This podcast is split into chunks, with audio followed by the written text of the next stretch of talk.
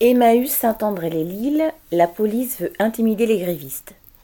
Depuis le 1er juillet, des travailleurs sans papier d'Emmaüs de la Halte Saint-Jean, près de Lille, sont en grève. Ils dénoncent leurs conditions de travail et surtout réclament d'être régularisés.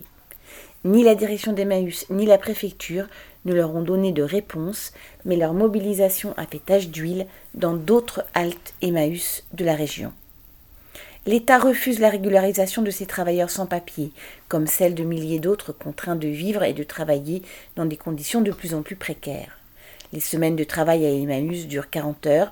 Ils touchent une rémunération de 150 euros par mois sur lesquelles ils ont des charges à payer pour le logement mis à leur disposition par Emmaüs. N'étant pas reconnus comme travailleurs salariés, suite à une loi prise par Martin Hirsch, ex-président d'Emmaüs et commissaire aux solidarités actives sous Sarkozy, ils n'ont aucun droit ni statut.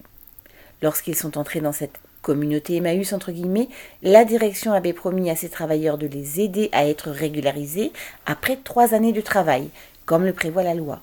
Certains ont travaillé cinq ans, sont toujours dans une situation irrégulière et sont donc en grève pour obtenir des papiers.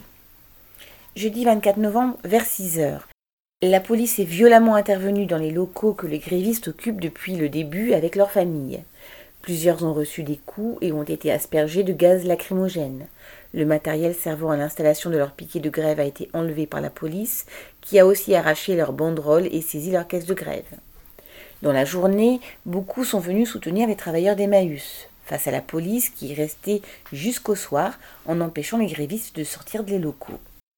Vu l'interdiction de maintenir leur piquet dans la rue, ils l'ont déplacé derrière la grille d'entrée du bâtiment et se succèdent pour taper sur des grosses caisses sous les yeux et surtout aux oreilles des policiers postés là. Une façon de dire que leurs méthodes ne les feront pas taire.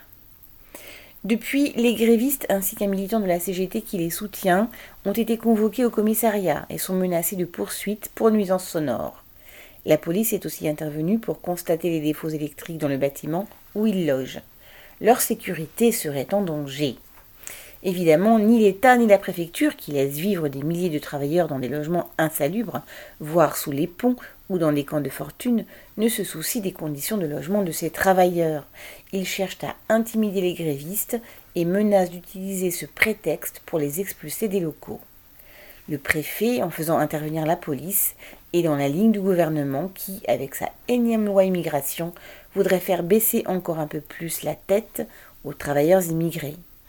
Ceux d'Emmaüs restent déterminés à se battre pour être respectés en tant que travailleurs, ce qui passe par le droit élémentaire d'avoir des papiers. Correspondant Hello.